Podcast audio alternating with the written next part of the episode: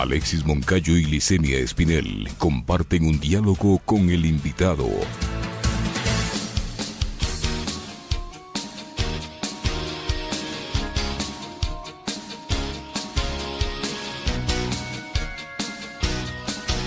8 de la mañana con 17 minutos, 8 con 17 minutos en Punto Noticias de Radio Pichincha. Saludamos con nuestro segundo invitado que nos acompaña esta vez desde nuestros estudios, el doctor Richard González, abogado del ex defensor del pueblo Freddy Carrión, integrante de Acción Jurídica Popular. ¿Cómo está, doctor González? Buenos días, eh, bienvenido. Eh, ¿Cómo está el proceso del ex defensor del pueblo Freddy Carrión? Para mañana está previsto que se conozca la resolución del tribunal respecto a esta audiencia de apelación a la sentencia de, de Freddy Carrión. ¿Qué novedades hay al respecto? Que esperan que ocurra mañana? Eh, buenos días eh, a toda la audiencia, gracias Liceña, gracias Alexis. Bienvenido, doctor. Eh, sí, efectivamente, mañana se va a dar la resolución por parte de la Corte Nacional de Justicia en el caso de Freddy Carrión. Esperamos que salga libre, esperamos que ya frene, obviamente, toda esta persecución montada por la Fiscal General del Estado y la Policía Nacional.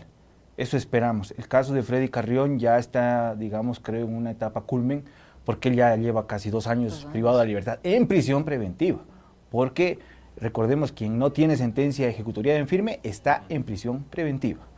Entonces, eh, creo que hemos expuesto, ya pasó la audiencia de apelación, eh, la fiscalía no apeló, recordemos que eso no, no lo hizo, eh, y en la audiencia podemos decir, yo puedo afirmar que nos fue muy bien, la fiscalía no tuvo argumentos para rebatir todas las nulidades, ilegalidades que se les indicó a los jueces, pasando desde que, o sea, desde que la detención fue ilegal el 16 de mayo, desde que Freddy Carrión nunca huyó, nunca hubo una persecución ininterrumpida para declarar una flagrancia, de que él mismo avisó en dónde se encontraba a su guardia de seguridad de que en ese momento él tenía, desde que prestó todas las facilidades para la investigación, desde que la Fiscalía ocultó varias pruebas, forjó varias pruebas, junto y con ayuda de la Policía Nacional.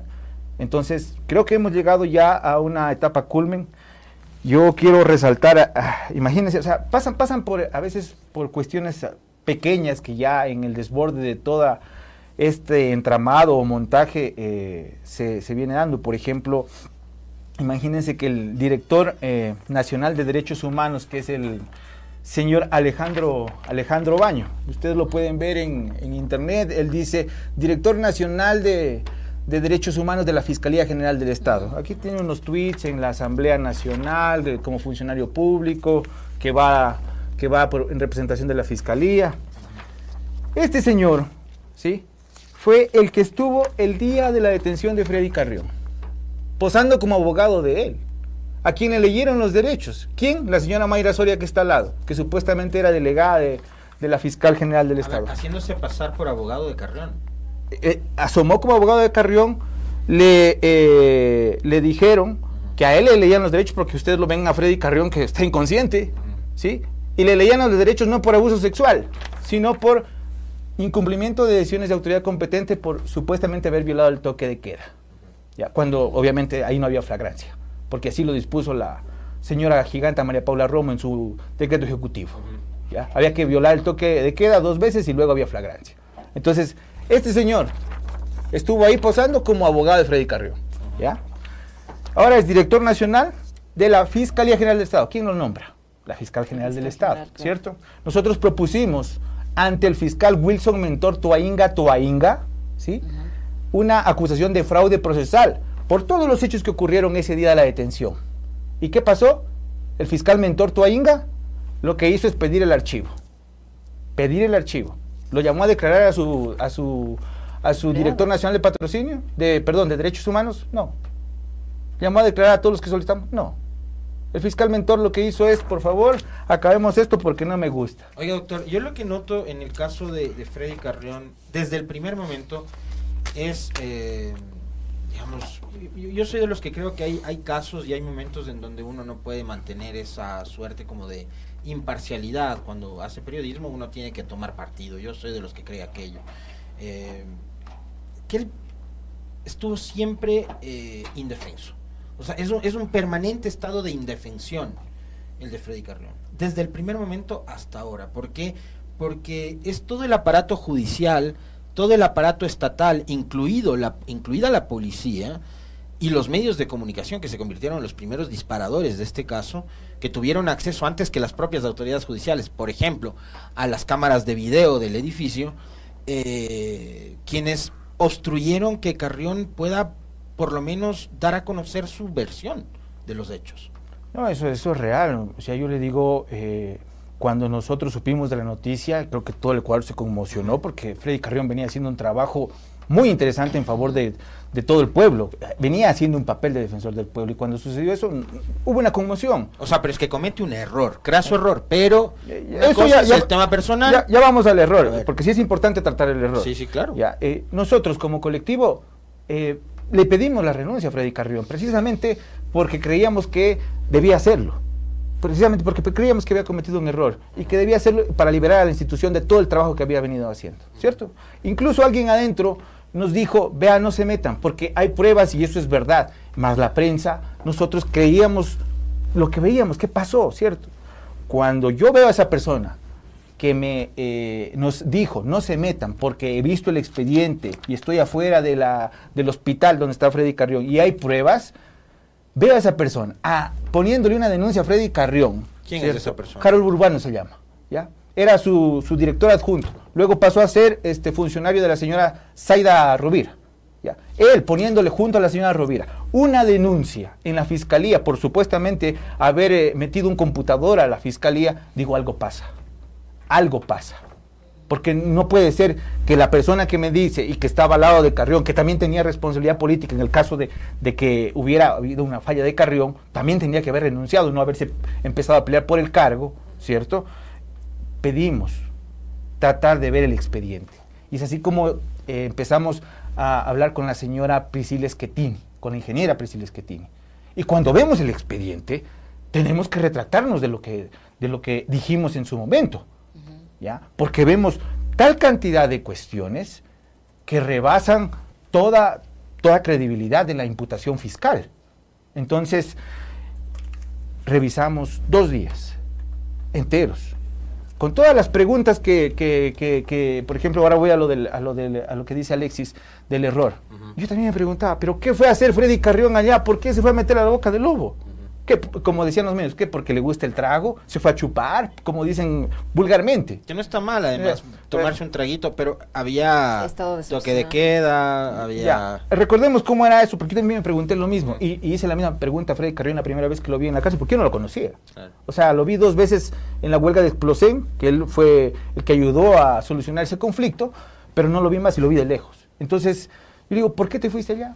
Y ahí las cámaras me muestra cómo el jueves fueron a decirle que tenían las pruebas de la corrupción de la vacunación VIP. El señor Falconi vaya con su pareja a decirle, mira, yo tengo, me han votado del gobierno, pero yo tengo en mi casa las pruebas. Anda, ve, Carrión el sábado no quería ir. Ahí los chats están en el expediente con Falconi.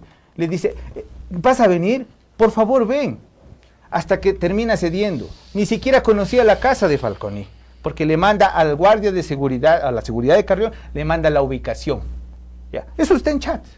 Está en entonces, Carrión no es que fue predestinado a una fiesta, fue a buscar pruebas de la corrupción, de la vacunación PIB que había denunciado él y que supuestamente le ofreció Falcón. Y ahí se encontraron 40 mil dólares. 47 mil dólares. ¿Y, qué, y sobre eso nadie dice nada, nadie se escandaliza. Nadie dice nada. ¿Quién tiene 47 mil dólares debajo Y luego, luego llega Carrión y él me dice, Falconi se burlaba de mí, se reía. ¿Cómo vas a hacer esto? ¿Cómo se te ocurrió denunciarle a la Policía General? Te quieren, te quieren eh, colgar. Y es que se reía. En medio de que estaban eligiendo ese día a la presidenta de la Asamblea Nacional, Guadalupe Llori. Ese era el contexto, ese sábado. Luego dice, evidentemente, que no recuerda qué pasó. Ya eso, eso está en, debate, en discusión, y todos los vimos en las cámaras, hubo un incidente. Hubo un incidente. Pero de que hubo abuso sexual, no. Puede haber existido y, está a debate. Cualquier otra cosa que desee. Forcejeos eh, y lo que sea. Y todas las versiones coincidían ya, en que hubo terceras personas o personas extrañas a ellos, más cuando hay un examen que dice que hubo 10 pares de huellas digitales. Es decir, que no estuvieron solos. Y la fiscal general no sabe ni cómo se llama el vecino de arriba, que se llamó a quejar del escándalo, no sabe cómo se llama el vecino de al lado. No, a ellos no les tomó versión. No, no, solo estuvieron los tres. Entonces, a nosotros, y ya luego pudimos ver, digamos, eh, a la anterior defensa y a la señora ingeniera Schittini, le llamaron a decirle que hubo dinero de por medio para montar todo esto. Y que agradezca al doctor Carrión que la persona menor de edad contratada o prevista para que vaya al lugar y que cuando él esté inconsciente le tomen unas fotos, no pudo ir. Así le dijeron. O sea, era O sea, peor el escenario. Era peor, el- o sea, que agradezca a Freddy Carrión Se le de, querían acusar luego de, de, de violación, de, de- de- de pedófilo, de, de todo eso. Era peor el escenario. Así nos llamaron a decir. ¿ya? Entonces, claro, lo que tenemos en este momento es que la fiscal general del Estado, y se lo hemos dicho en su fiscalía, ella tuvo que acogerse al derecho al silencio. Vea, este video que está aquí, que no hubiera salido a la luz si no es porque la ingeniera Priscila Schettini lo toma, lo graba. No hubiéramos sabido que Freddy Carrión a las 2 y 20 de la tarde, el 16 de mayo, estaba acusado de eh, violación del toque de queda y no de ningún abuso sexual. No hubiéramos conocido. Esto está en video. Que lo, que lo tiene la ingeniera. Schettini y lo hemos presentado públicamente porque la fiscal no quiso eh, Ahora, ponerlo. Doctor González, eh, se, se anunciaban revelaciones de, de- de pruebas que podrían también, eh, no sé si, si, si van a, a servir de algo en este momento para la decisión que tome el tribunal respecto a la, a la- a la apelación a la sentencia del doctor Carrión, pero ¿qué tipo de pruebas son? Se anunciaba para No. hoy la revelación de algunas, de, de algunas pruebas. ¿Cómo contribuyen estas pruebas en este proceso? Y qué- qué Bueno, la- pruebas las, son? la- las pruebas judicialmente ya están eh, evidenciadas. Eh, la revelación, digamos, eh, no puede darse en el sentido de que son, son algunas este, secret, eh, reservadas por el tipo de proceso. Hay otras que están fuera como este, este video. Y hay otras que están. Efectivamente, dan, dan, dan evidencia de que Freddy Carrión jamás siquiera, incluso científicamente, no ha podido eh, acceder a la señora, ¿cierto? Se muestra científicamente Sí, que no hubo efectivamente, que no hubo eh, ningún tipo de, de, de abuso sexual como se, como se acusó por parte de la fiscalía.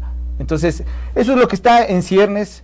Eh, le puedo decir que esperamos que mañana ya los jueces han podido ver, porque los jueces yo eh, comprendo la efervescencia del momento, la prensa lo que hace es crear, crear una verdad, tal vez momentánea, pero la crea en su momento. Por supuesto. Y los mismos jueces que resolvieron dictar la prisión preventiva son los que mañana tienen que resolver si o no sale Freddy Carrión. ¿Por qué libre. quería el gobierno de Moreno, que ellos eran los que estaban todavía al mando, eh, la caída de Carrión? ¿Por qué presionaron a través de, por ejemplo, el ex ministro Martínez, ministro de gobierno en esa época, eh, la caída de Carrión? Bueno, Falconi, eh, Freddy Carrión decía que se acordaba que Falconi, hasta el momento, antes de que se le vayan las luces, Falconi se reía de él. ¿Por qué pusiste la denuncia de lesa humanidad a la presidencia, a la policía, por el tema de octubre? Que estaban muy molestos por eso. Y que en función de aquello se, eh, yo creo, considero y me atrevo a, a señalar, lo hemos dicho, es por eso la persecución. Freddy Carrión pidió la prohibición de salida del país de Lenin Moreno, la prohibición de salida del país del ex ministro de Salud que todos conocemos la vacunación VIP, Ceballos. No, ya volvió, le premiaron, está sí, de está de decano decano de en la... Sí, no, no ha pasado nada. El único que está preso es él. Moreno está en Paraguay y toda su familia. Entonces, eso, eso es lo que ha pasado. Y claro, todos notamos que la Defensoría del Pueblo quedó, eh, digamos, sumida en donde hay un vistaforador, ¿cierto? Que no es de derechos, sino un vistaforador no sé de qué, de la aduana, efectivamente, que no hace nada. Y eso es lo que necesitaba políticamente el gobierno. Que no haya una voz altisonante. ¿Para qué? Para poder seguir haciendo lo que vienen haciendo. Continuar con el programa neoliberal, continuar con todas las masacres carcelarias, continuar con todo lo que ocurre en el gobierno. Eso, eso creo que podemos sacar de conclusión, porque Carrión está preso y hay una voz apagada que no hubiera sido así si la Defensoría del Pueblo estuviera eh, en manos de él, digamos. Y el, y, el, y, el, y el cargo es lo de menos. El cargo es lo de menos. Ya tuvieron el cargo, perfecto. Ahora Carrión no es el que ha perdido. su es su libertad y su inocencia. Efectivamente, eso es lo que reclamamos. Eh, eh, usted decía que en esta reunión a la que, o en esta especie de trampa que le ponen al, doctor Carrión para que acuda a, recibir estas supuestas pruebas de la vacunación VIP, ¿le entregaron o no le entregaron las, las supuestas pruebas? No, efectivamente no. Por eso es que en, los, en el video que le reclamamos a la señora Guamaní, Falconi le llama al ministro de gobierno en ese momento y le dice, ¿por qué nos hicieron esto? Reclamándole a él. A él le reclama de que los han pegado. Y eso la señora Guamaní no nos quiere entregar el video, a pesar de que un juez ya se lo ordenó. Todavía no entrega. Todavía no entrega. Y, él, y, él, y, el ministro de gobierno se nota porque le hacen pip. Dice, ¿pero quiénes fueron? No sabemos. Pero tú, tú nos hiciste esto. ¿Te acuerdas de la fulana? Le dice, que fuiste con ella a Dubái. Toda esa conversación, ¿cierto? No nos completa, no nos la quiere dar la señora Yesenia Guamaní, que fue la impulsadora del juicio político. Entonces. Bueno, pero es que yo, a ver, en el caso de ella, creo que todo también se relaciona con el haber pagado piso por novata, ¿no? Porque a ella, yo creo, la utilizaron. Y hubo una mente detrás de ese tema, que es Fernando Villavicencio, que fue el que finalmente impulsó el juicio político en contra de Carrión. Em, así que ella, digamos, termina siendo un instrumento. Pero ese instrumento hoy provoca que una persona esté en la cárcel. ¿Ustedes han logrado hablar con ella? ¿Han tenido algún acercamiento? ¿Hay alguna posibilidad de que ella les entregue ese video o no? O sea, eh, no hemos logrado hablar Más allá del, recurso este de Avias Sí, sí, eh, eh, no, no hemos, porque ni siquiera fue a las audiencias, fueron sus abogados, los hermanos Secaira Durango, uno, uno como asesor que trabaja de ella y el otro y el otro que es este el abogado que la patrocinaba, y el otro Secaira Durango, que es juez de la Corte Nacional, que fue uno de los que negó el habeas corpus de Freddy Carrión, por si acaso. ¿sí? Entonces Secaira Durango está, está ahí, ¿cierto? Pero no hemos hablado con ella. Y lo único que fueron a decir los señores, ¿sabe qué? Es que no hemos hecho una buena investigación, porque como ella no filmó el video, entonces ella no lo puede entregar. Ese tipo de... Hay una disposición judicial que debe cumplirse. Claro, pero eso le dijo al juez. El juez le dijo, oiga, pero hágase cargo de lo que usted presentó, porque hay un video que usted lo presentó. ¿Ya? Entonces, entréguelo. Hasta el día de hoy no dice nada, pero efectivamente yo coincido. La manipularon en lo que sea, pero hágase cargo, sea responsable. Hay una persona que está presa. Sí, ¿por qué lo hicieron? Por tomarse la Defensoría del Pueblo, por carguitos. Ya, ya tienen los carguitos. Pero ya basta con, mantener a, a una persona privada de la libertad porque no está solo la persona privada de la libertad, está su familia de por medio, dos, tres hijos que no han podido ver a su padre durante dos años, tres hijos que van a tener en su memoria toda la vida que visitaban a su padre en una cárcel. Efectivamente. eso es algo irreparable, eh, absolutamente irreparable. Efectivamente, eso es, eso es, eso es mortal, eso es mortal para, para todo el contexto familiar. Yo, yo lo único que quiero, digamos, cerrar eh, en la idea de por qué eh, la fiscal general del Estado tuvo la oportunidad tal vez de montar esto, porque fue con ayuda de la prensa primero, ¿no? Por todo el boom mediático, porque Villavicencio cuando revela cosas que están reservadas no pasa nada, porque él fue el que filtró todos los videos, ¿no? Ahí no pasa nada. Pero Falconi estaba acusado por la fiscal, estaba detenido, igual que Freddy Carrión el 16 de mayo. Cuando llega la prima de la supuesta víctima a retirar los 47 mil dólares, ¿cierto? La detienen a ella también. Falconi en ese día tiene tres cambios de versión. Tres cambios de versión. Entonces, obviamente en la noche, cuando la. Yo presumo, yo presumo, y, y, hay razones para presumir aquello, cuando la fiscal le dice, bueno, si Falconi no lo acusa a Carrión de algo, ¿cierto? No sale ni tu prima, ni sale Falconi. Entonces, cambia de versión el señor Falconi. Así sucedieron las cosas. ¿Quién no va a cambiar de versión si le dicen, bueno, te vas a sacar preso? Y de, y de, y de detenido pasó a testigo protegido. Increíble. A testigo protegido. Y la, y, la declaratoria de testigo protegido fue porque la fiscal lo dijo, por sí y ante sí. Porque en el juicio no consta que el señor era testigo protegido. El juez de la causa no pidió dónde está el papelito que lo declara como testigo protegido. Yo, yo, tengo esta duda eh, a partir del caso de María Belén Bernal eh, que usted también, digamos, lo, conoce, lo ha seguido, eh, como que todos quienes estamos, digamos, como parte de la opinión pública alrededor. Eh, ¿Qué es este tema relacionado con el cambio de versiones? Usted es abogado, explíqueme un poco, porque yo soy totalmente ignorante en este caso, pero ¿es tan fácil cambiar la versión? Es decir, la señora, señorita Jocelyn S., la cadete, va y dice la verdad de lo que pasó la, o sea, lo que tenía que decir, pasó tal cosa, tal cosa, tal cosa, tal cosa. Vienen sus abogados y le dicen, no, te tienes que cambiar la versión porque si no te estás incriminando tú y el resto de cadetes o de policías que estaban alrededor. Cambia la versión. Se le puede mentir a la justicia así de fácil y no hacerse cargo y no ser responsable de haber mentido. El cambio de versión significa falso testimonio. Por supuesto, doctor. Y Falso eso es tan fácil, así como... No, con esta fiscalía es facilísimo todo. Increíble. Pero le puedo decir algo. En la audiencia que pasamos el 10 de enero, ¿sabe lo que hizo la fiscal general del Estado?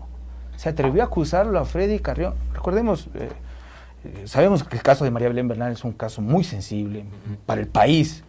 María Belén Bernal era abogada de Freddy Carrión. ¿ya? Era abogada de Freddy Carrión.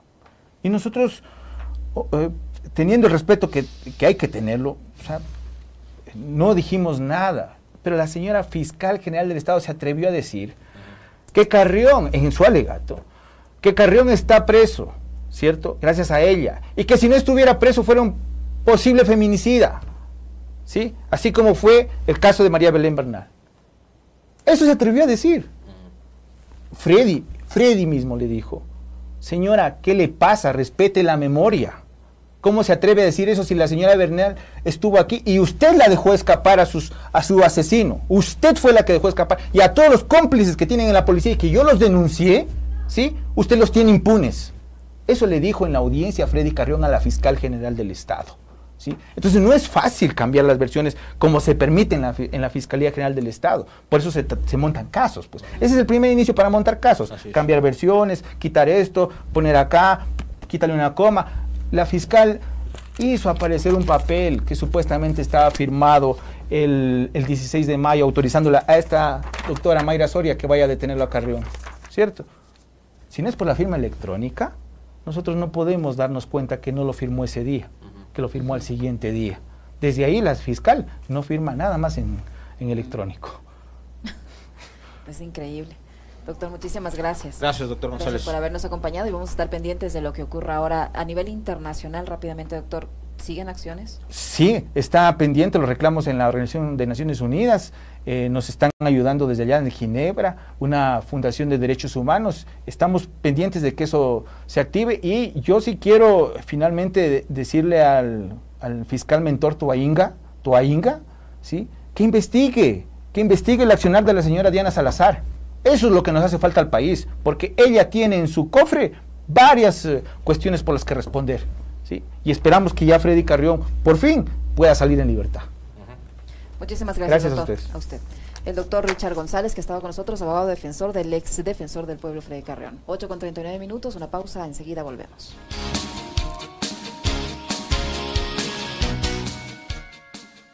Hoy me levanto otro día siendo mujer.